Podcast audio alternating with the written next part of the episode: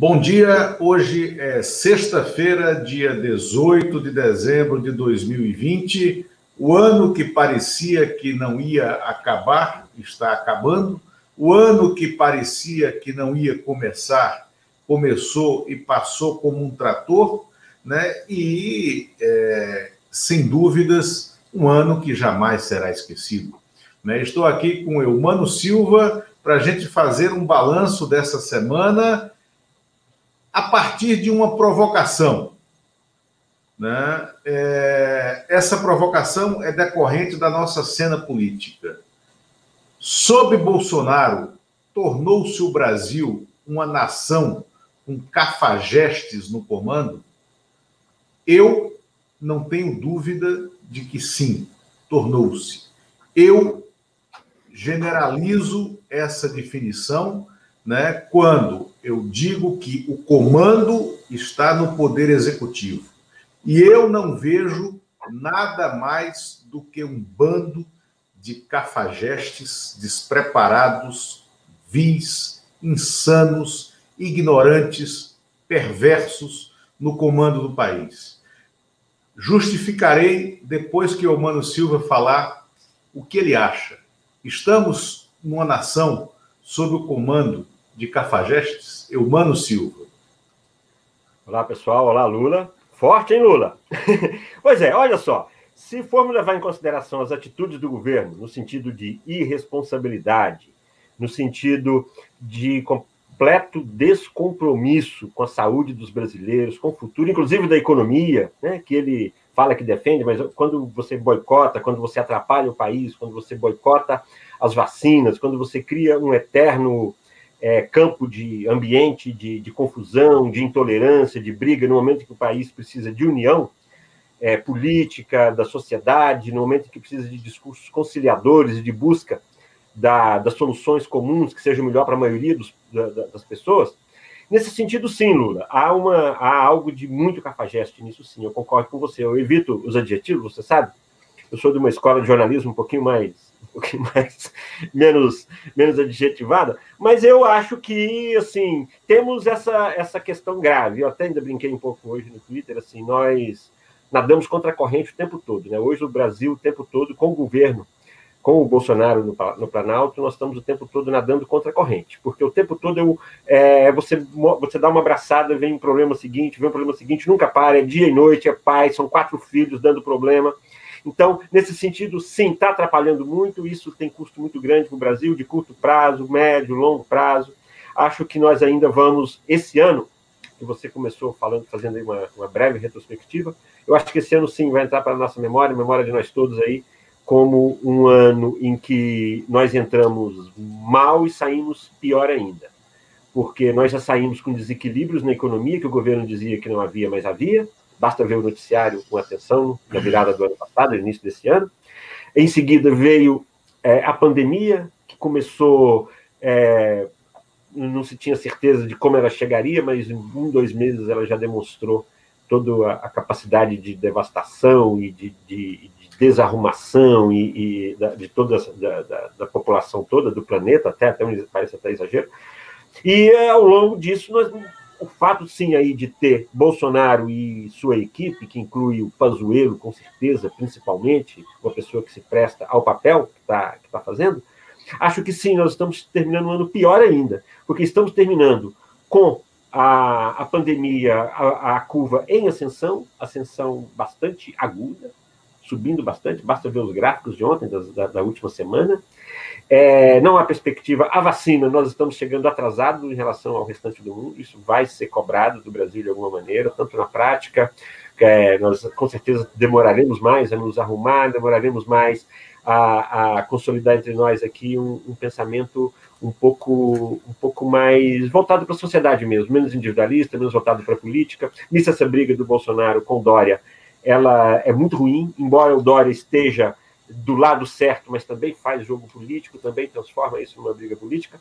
Então estamos todos aí, Lula, terminando esse ano muito preocupados. Bem que estamos aqui é, podendo comentar isso, mas tendo que lamentar, né? mais de 70, 180 mil mortes ao longo do ano e sem muita perspectiva de que isso se reverta. Temos aí um mês de final de ano, início de janeiro, com certeza de aumento, tudo indica, espero que não, dos casos, das mortes. Então, temos uma virada de ano complicada. A mais complicada, com certeza, dos últimos tempos. Eu, mano, a provocação. Nós, o, nós estamos sob o governo do, de alguém que é um cafajeste. É um cafajeste no plano pessoal e é um cafajeste no plano político, no plano ético e moral de um governante. É um cafajeste frouxo. É um cafajeste porque antes mesmo da eleição ele promoveu aquela, aquela, aqueles atos né, de cafajestagem, chauvinismo na Câmara dos Deputados contra a Maria do Rosário, deputada do Rio Grande do Sul, contra jornalistas, né? É, é, atos de pura cafajestagem, que autorizam na cabeça dos cafajestes também a atitude como a queda do deputado Fernando Cury, do Cidadania, deputado estadual de São Paulo, no plenário da Assembleia Legislativa de São Paulo, de ter apalpado os seios de uma deputada do PSOL, Isa Pena. E mais, olhada com, é, é, com rigor aquela cena, aquela filmagem, percebe-se que ele avisa a um outro deputado que vai fazer o que fez. Né? E ele se sentiu, então, ele está no partido chamado Cidadania, que é o herdeiro do PPS, que foi o herdeiro do PCB e que está no espectro de apoio político desse projeto que foi eleito em 2018, o que é absolutamente deplorável.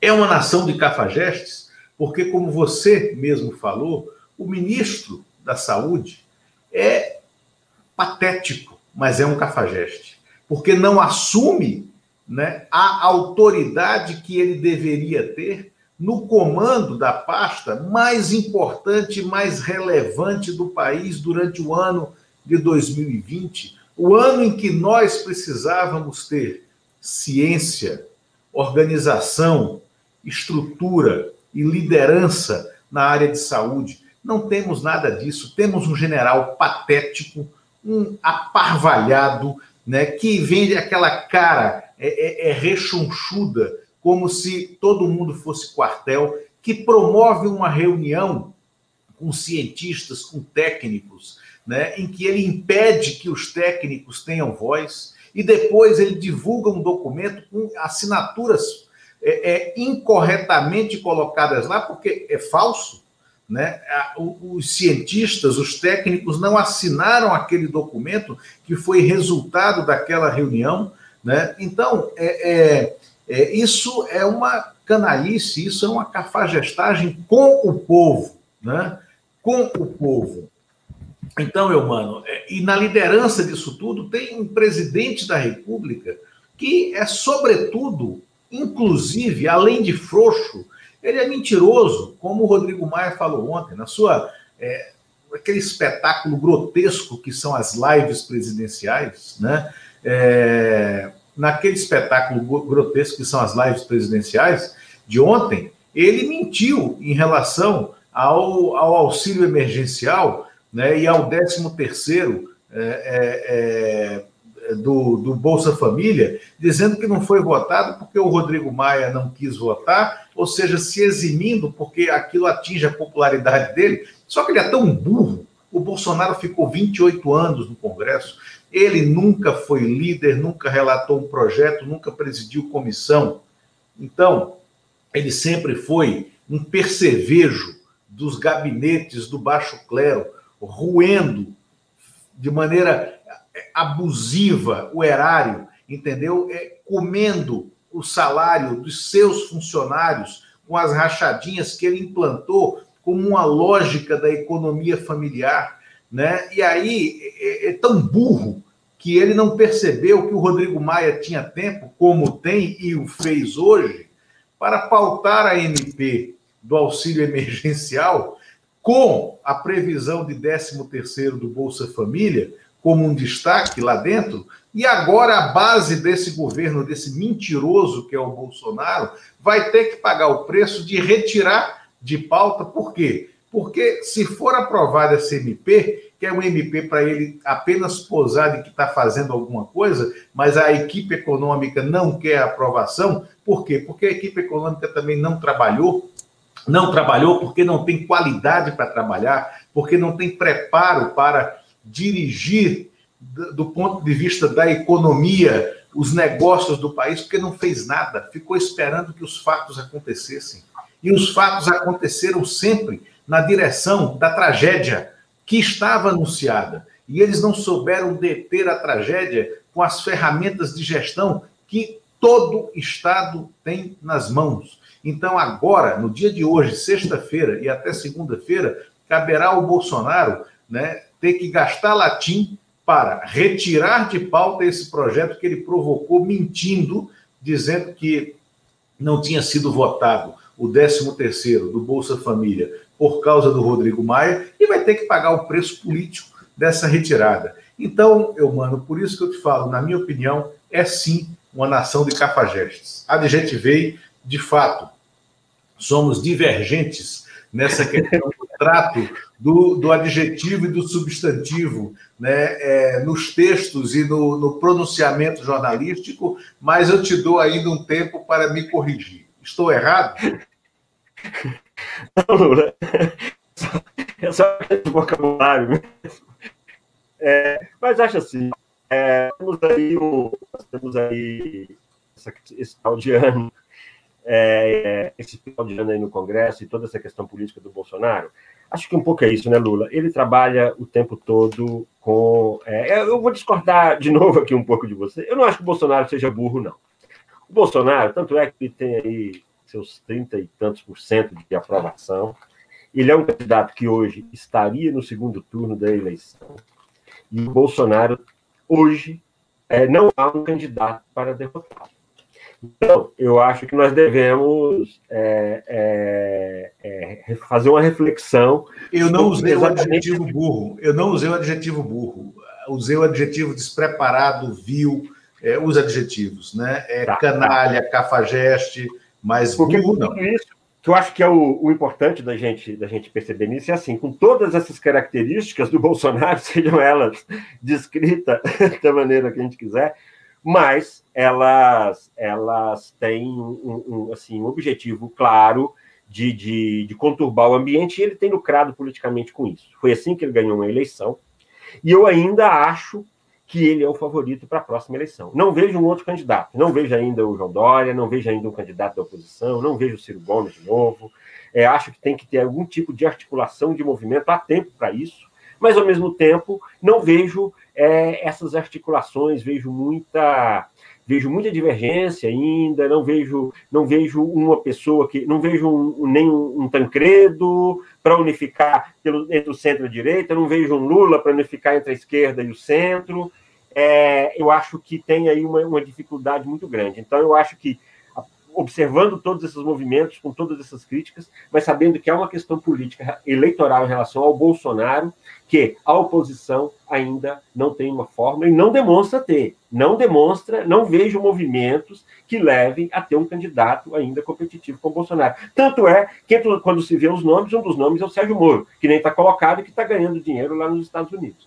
Então, acho que há uma equação política importante para quem está fazendo análise, para a oposição, para entender esse personagem Bolsonaro. Agora, você que trabalha mais com pesquisa, que conhece mais esse universo, o que, que você acha disso, Lula? Por que, que o Bolsonaro, apesar de tudo, tem essa aceitação?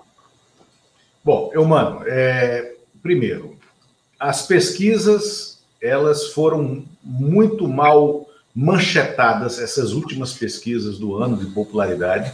Né? Não é verdade que o Bolsonaro está com a popularidade alta.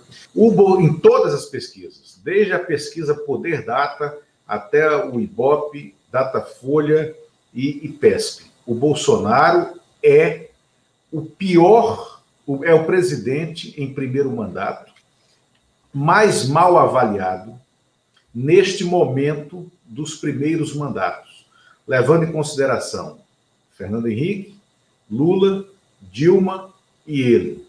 tá? No ponto Temer, que não foi eleito, né? É, e Fernando Collor.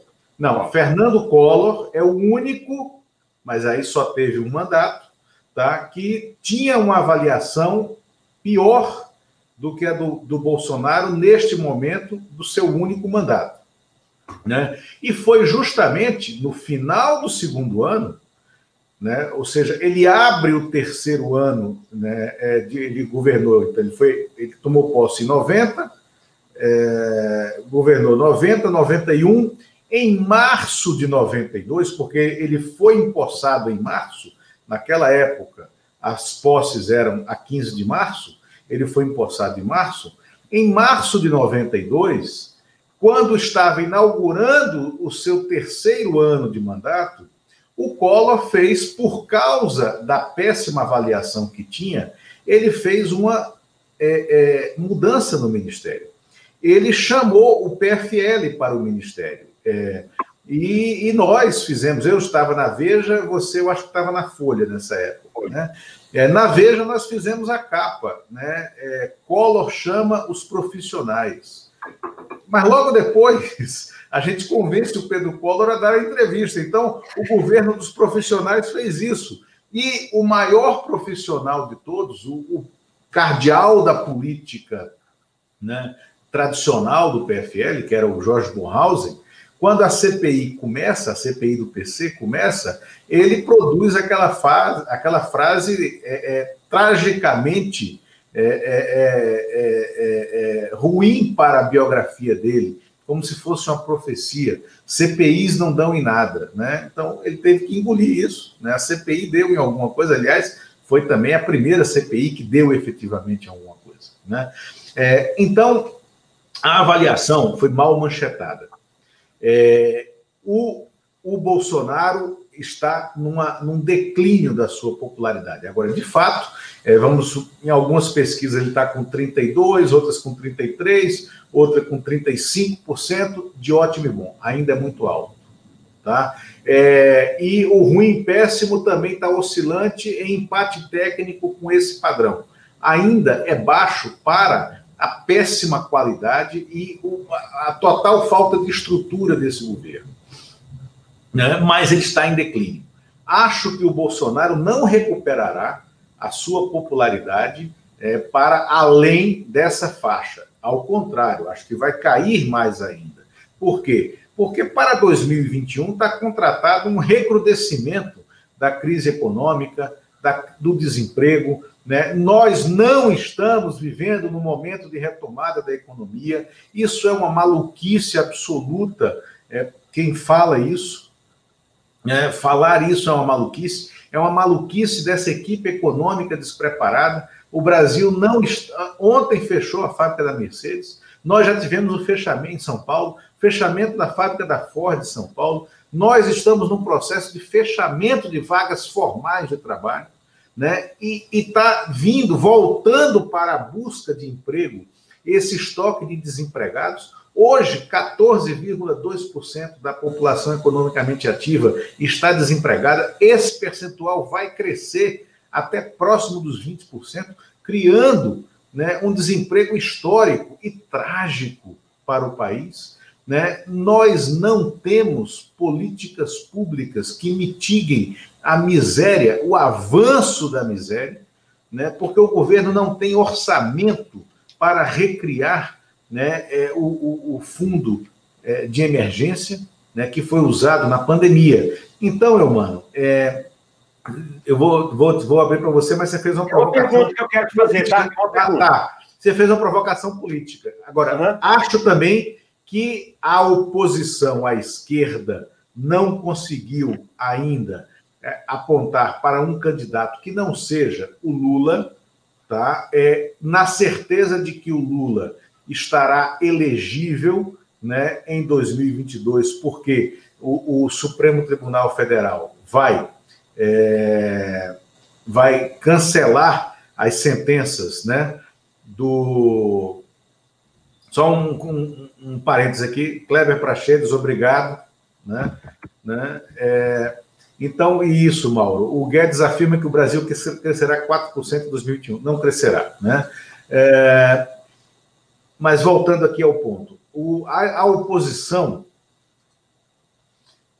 tem o Lula a oposição à esquerda tem o Lula como candidato colocado, tem certeza que o julgamento do Lula no Supremo vai cair. Eu também acho que vai cair, porque todos os fatos colocados apontam para a suspeição real. Né? O que aconteceu ali foi um projeto político do judiciário encabeçado pelo Sérgio Moro, é, aquela maluquice toda, e que se produziu um julgamento injusto. Né?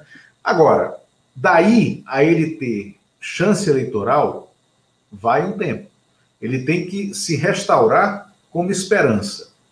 Dois, Ciro Gomes. Na minha opinião, o plano A do Ciro Gomes é ser o candidato da centro-direita, desses partidos como DEM, PSD, PS, é, MDB, é, PSDB, né, com o PDT dele. Né? Então, se configurar, porque essa direita, essa centro-direita, não tem voto.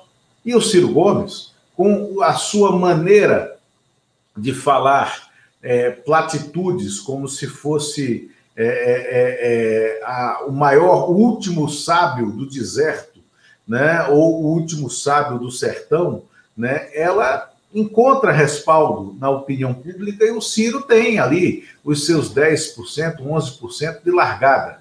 Né, é, associado a um projeto dessa centro-direita, é viável. Luciano Huck, né, é, é possível, mas o momento do Luciano Huck, em minha opinião, era 2018. Se o Luciano Huck tivesse tido coragem de largar a vida dele para entrar na história, né, fazendo o contrário do que o Nizam Guanais disse que a Marta Suplicy fez quando se separou do Suplicy, né, ela saiu da história para cair na vida, né, eu diria o seguinte, é, o Luciano Huck perdeu a chance de sair daquela vida confortável dele, aonde opina sobre tudo com a profundidade de um pires, né? Para entrar na história, na vida real, arregaçar as mangas e tentar vencer uma eleição presidencial. Esse momento era 2018. Eu não vejo isso colocado para ele em 2022. João Dória. João Dória é, não venceu a eleição municipal de São Paulo ele foi escondido pelos principais candidatos em São Paulo. O João Dória não tem o respeito dos políticos tradicionais do PSDB. O João Dória não tem a confiança dos políticos tradicionais em Brasília. Então, eu não vejo o João Dória se viabilizando, ele pode até ser candidato, mas se viabilizando como um projeto sério, também não vejo. E aí, a extrema-direita tem quem? Como diz você, o Bolsonaro. E não precisa ter o Bolsonaro com 50% de popularidade, nem com 40%, nem com 35%. A partir de 30%, entre 25% e 30%, ele é viável para passar para o segundo turno. Então, aí sim, eu acho que nesse cenário, sim. Só que aí vem o imponderável.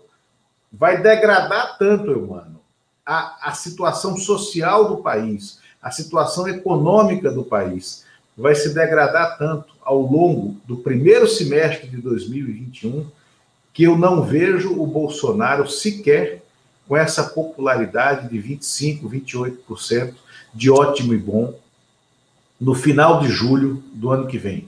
Não vejo, tá? E aí surge uma personagem no horizonte, na minha opinião, que não é só minha. Eu, inclusive, estava é, é conversando é, é num background com o Atushi, né, do 247, e ele concorda com essa visão, ele também tem essa visão. É, eu acho que está surgindo no meio empresarial brasileiro uma candidatura é, de centro, de uma mulher empresária popular, que é a Luísa Trajano, do Magazine Luiza. A Luísa Trajano está se convertendo é, numa personagem política do meio econômico brasileiro. E, por que não, uma mulher que tem essa trajetória e que tem e que mudou a maneira de se fazer negócio no país, criando um grande negócio virtual. Se você reparar, a Luísa Trajano, nesse ano, nesse semestre, agora ela começou a falar de vacina, Hoje ela deu um depoimento dizendo que a, o Magalu iria se engajar fortemente nas campanhas de vacinação e para a vacinação.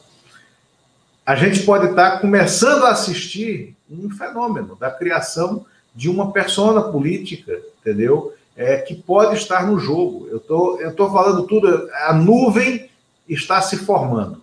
Né? Aliás, é, é, tem aquela frase que é quase poética do ponto de vista político, né? Do não, mas não é, você não está pensando no Magalhães Pinto, mas é, eu vou falar na verdade do Golbery, que não tinha nada de poeta, nem o Magalhães Pinto, né? Mas o Golbery era militar e era inteligente, né? Uma espécie rara, né? O Golbery dizia: nós fabricamos nuvens, né?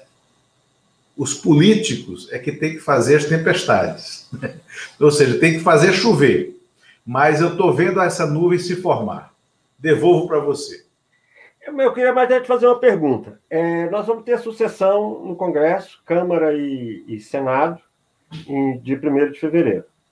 É, você acredita na possibilidade de que venha aí uma, uma mudança em relação ao que a maneira como o Rodrigo Maia age? De, deixa eu melhorar a pergunta alguma possibilidade de piorar para o Bolsonaro? Ou a, o acordo do Bolsonaro com o Centrão é suficiente para amenizar qualquer, qualquer coisa? Porque o, o, o, Rodrigo Maia tomou a decisão política de que o Bolsonaro não cometeu crimes.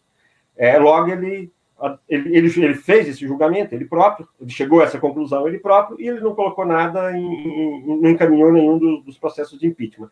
Você acha que há alguma, alguma composição na Câmara suficiente para fazer isso andar? o impeachment? Não. Sim. Só se a degradação política e econômica se acelerar. Tá? Se a degradação política e econômica se acelerar, mesmo que naquela cadeira esteja sentado né, o Arthur Lira, que é, neste momento, leal e figadalmente é, é, é, apoiado pelo Bolsonaro, mesmo ele não sustentará o Bolsonaro. Mas não vejo, tá? É, condição dessa deterioração a esse ponto. Acho que vai deteriorar a ponto de reduzir o Bolsonaro. Agora, é, primeiro, a frase mais infeliz que o Rodrigo Maia pronunciou no exercício da presidência da Câmara, né, nesses quase cinco anos em que ele ficou como presidente da Câmara, foi a frase em que ele disse que é, eu vi motivos para o impeachment da Dilma, mas não vejo nenhum motivo para fazer o impeachment do Bolsonaro. Isso foi de uma parvoíce, no mínimo, de um cinismo que não poderia ter acontecido. E eu estou falando isso aqui porque falei isso para ele, tá? Falei pra, isso para ele na minha relação pessoal, né? É, mas por quê? Porque é mentira. É claro que para o Bolsonaro a gente tem um rol de uma centena de motivos por que fazer o impeachment. Mais até do que teve para o Collor. E, obviamente, muito mais do que teve para Dilma, que, na minha opinião, foi um, uma, um, um impeachment sem crime de responsabilidade, ou seja, ilegal, irregular. Né? É, se eu não acho que o Arthur Lira vai ganhar essa eleição, é, tem tenho fontes, tenho amigos parlamentares que me asseguram que o balaio de votos já está fechado. Acho difícil, acho que isso só se resolve no, na, na segunda quinzena de janeiro, acho que só se resolve três dias antes da eleição.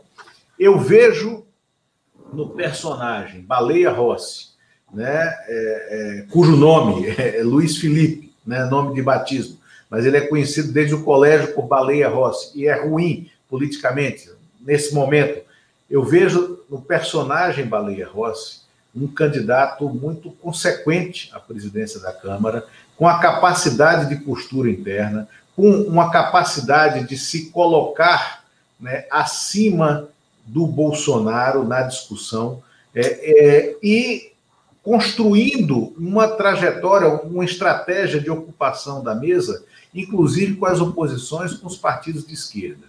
né? e também construindo uma articulação no Senado, aonde combina ele poder é, é, apoiar, ele fazer com que o MDB apoie o candidato do Davi Alcolumbre, que é o Rodrigo é, Pacheco, de Minas Gerais, que, na minha opinião, é um excelente candidato também, é técnico, né? é candidato ao governo de Minas, né? É, é, e o DEM, que não tem a maior bancada nem na Câmara, nem no Senado, mas conseguiu fazer uma engenharia de ocupação de poder, tem o direito, sim, de indicar, desde que seja em torno de um acordo, né, os candidatos, um dos candidatos à Câmara ou ao Senado. O MDB não pode querer controlar as duas casas, porque não tem é, tamanho para isso, ele sim, porque o MDB vem regredindo do ponto de vista político. E aí, quando a gente olhar para a bancada, ah, então por que, que não troca? Né? Por que, que não vem a Tereza Cristina, ministra da Agricultura, ministra mais crítica do bolsonarismo? A, a, a Tereza Cristina não é uma ministra do Bolsonaro. A Tereza Cristina é uma ministra do agronegócio. Do agronegócio que foi fundamental para o impeachment da Dilma, porque foi quando a CNA e a Frente Parlamentar do Agronegócio decidiram que a frente parlamentar iria apoiar o impeachment, que o impeachment começou a ser levado a sério. Né? Eles têm voto efetivo, é a bancada mais articulada do parlamento. Então, a Tereza Cristina não está ali porque ela gosta do Bolsonaro. Né? Ela está ali porque ela é técnica, porque ela representa essa bancada, né? porque ela tem é, um papel a cumprir e está cumprindo para esse negócio, mas ela pode ir para campo, pode ser candidata a presidente. Na minha opinião, seria uma candidata imbatível, porque não se poderia dizer que ela era oposição, mas não se poderia dizer que ela era governo. E aí se construiria uma, uma, uma solução no Senado que não passasse pelo DEM. Né? Aí sim. E aí o MDB poderia apresentar candidato. Só que aí o, MDB tem três que não valem nada, não valem por um. Né? que é o Eduardo é, é, é, Braga, é, do Amazonas, o, o Fernando Bezerra Coelho, do Pernambuco, e o outro Eduardo, do Tocantins, que é líder do governo. Esses três não têm autoridade nem rodagem política para costurar um acordo sério, porque são tidos como inconfiáveis pelos seus pares. Agora, o MDB tem uma mulher, né? É, a Marisa, a, a, a, desculpa, a Simone Tebet, né, é, do Mato Grosso do Sul, é uma candidata natural, né, é, mas está sendo bypassada, triturada, tratorada dentro da bancada pela segunda vez, porque tentou ser candidata em 2019 e foi tratorada pelo Renan Calheiros. Né? Então, esse eu não vejo é, o Arthur Lira se elegendo na Câmara ainda, Tá? Não, não, não, não, tenho, não, não estou convencido que as condições estão dadas. Acho que o Rodrigo Maia está tentando costurar um acordo e vejo com bons olhos esse acordo quando ele, assim, não, isso não está sendo falado de maneira clara nos veículos de comunicação. Mas o acordo no momento é Baleia na Câmara e Rodrigo Pacheco no Senado. E a oposição fecha com esses dois. Tá? A oposição fecha com esses dois. A dúvida da oposição à esquerda com o Baleia é uma só. Michel Temer será ministro das Relações Exteriores? Porque isso se falou. E por que, que se perguntam em relação a isso? Porque tem o Temer como ainda o maior líder dentro do MDB e, sobretudo, porque o Baleia é filho do Wagner Rossi, que foi o maior amigo e sócio em alguns negócios do Temer. Né? Então, será que, é, na, na, hipótese de o, de o Temer ir para o Ministério das Relações Exteriores, o Baleia teria independência? Em minha opinião, o Temer não vai para o Ministério das Relações Exteriores. Porque esse sim, você falou que o Bolsonaro era burro, mas pode-se dizer tudo do Temer. Né? Mas aquele vice decorativo, né, burro, ele não é né, porque ele conseguiu ser presidente da Câmara três vezes, vice-presidente da República, né, conseguiu liderar um grupo e instalar uma cleptocracia no Palácio do Planalto e ficou, apesar daquela conversa não republicana no Jaburu, ele se manteve no poder e saiu e fica desfilando como se fosse um ex que não tem nada contra ele na justiça, quando tem diversas ações. O Temer vai querer, de novo, via superfície, com 90 anos de idade, e ficar disponível para tomar porrada? Acho que não. Falei muito, eu mando. Eu fico imaginando o doutor Ulisses vendo a discussão se o, se o PMDB vai ou não apoiar o Bolsonaro é, no governo Bolsonaro. Fico imaginando o doutor Ulisses, imaginando o presidente do PMDB, no Ministério das Relações Exteriores, implantando, administrando a, a política externa do, do Bolsonaro. Fico imaginando o doutor Ulisses com aquele, aquele vocabulário, né, para voltar a falar de vocabulário aqui, né, aquele vocabulário bastante sofisticado do doutor Ulisses, quando queria, é, o que, que ele acharia disso. É, imagino que seria, uma, seria um, um, um, desencontro do MDB com o que lhe resta de história. Né? O MDB tem uma história importante para a democracia brasileira, nascido MDB, passou a PMDB, voltou a MDB agora, há alguns anos, é, e acho que isso seria um desastre histórico do partido. Não estou eu aqui para julgar nem dizer o que, que um partido tem que fazer, mas com certeza, para o partido que lutou contra a ditadura, é, amarrar o seu destino ao Jair Bolsonaro seria realmente é, ele fugir do destino que lhe foi dado, e apesar de todos os erros, principalmente na área da corrupção, que você bem falou, um, um, é, eu sempre tive uma boa relação com o presidente, com, com o Temer, foi minha fonte durante muitos anos.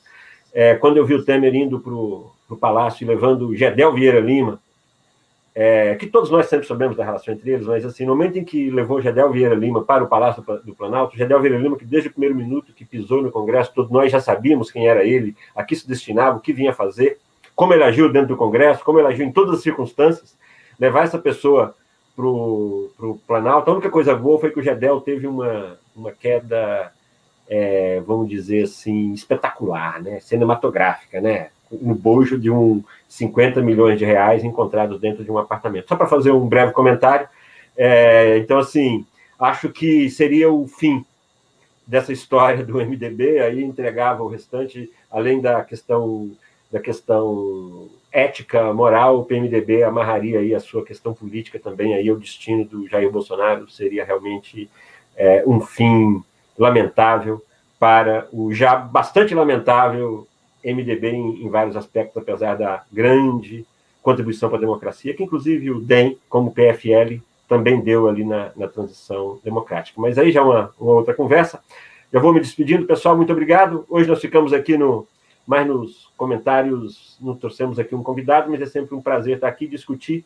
E temos aí esse final de ano ainda, e que eu queria era apenas mais um recado e, e é, pedir que todos se cuidem nesse final de ano. Tomem cuidado, movimentem-se o mínimo possível. Fiquem em casa sempre que puderem. Evitem viajar, porque a pandemia está crescendo, está aumentando, e acho que nos cabe, é, cada um de nós, zelar para que isso se estanque em algum momento até que chegue a vacina. Muito obrigado, gente. Muito obrigado, Lula. Perfeito. É, eu, mano, é, obrigado, obrigado telespectadores. Respondendo a pergunta da Simone, o Gedel está em prisão domiciliar já em Salvador, né? É, e eu, mano, eu inclusive hoje, como eu tenho um, um núcleo russo na família, né? Até liguei para o meu núcleo russo que mora em Recife e sugeri, como eles virão em janeiro a Brasília, que eles liguem na embaixada russa e perguntem se vai ter Sputnik para cidadão russo morando no exterior. Porque se tiver, já vacina né, com a Sputnik 5, né, o meu neto, a minha nora, e talvez até o meu filho, né? Quem sabe? É isso. Aqui na embaixada, território russo aqui em Brasília. Território russo, pode ser que tenha a Sputnik, quem sabe. Né? Quem sabe. Camaradas, obrigado, obrigado, até logo, né? E até quarta-feira, aonde vamos fazer o último programa do ano na quarta-feira, o último Sua Excelência o Fato. Né? Um grande abraço. Até mais. Até mais.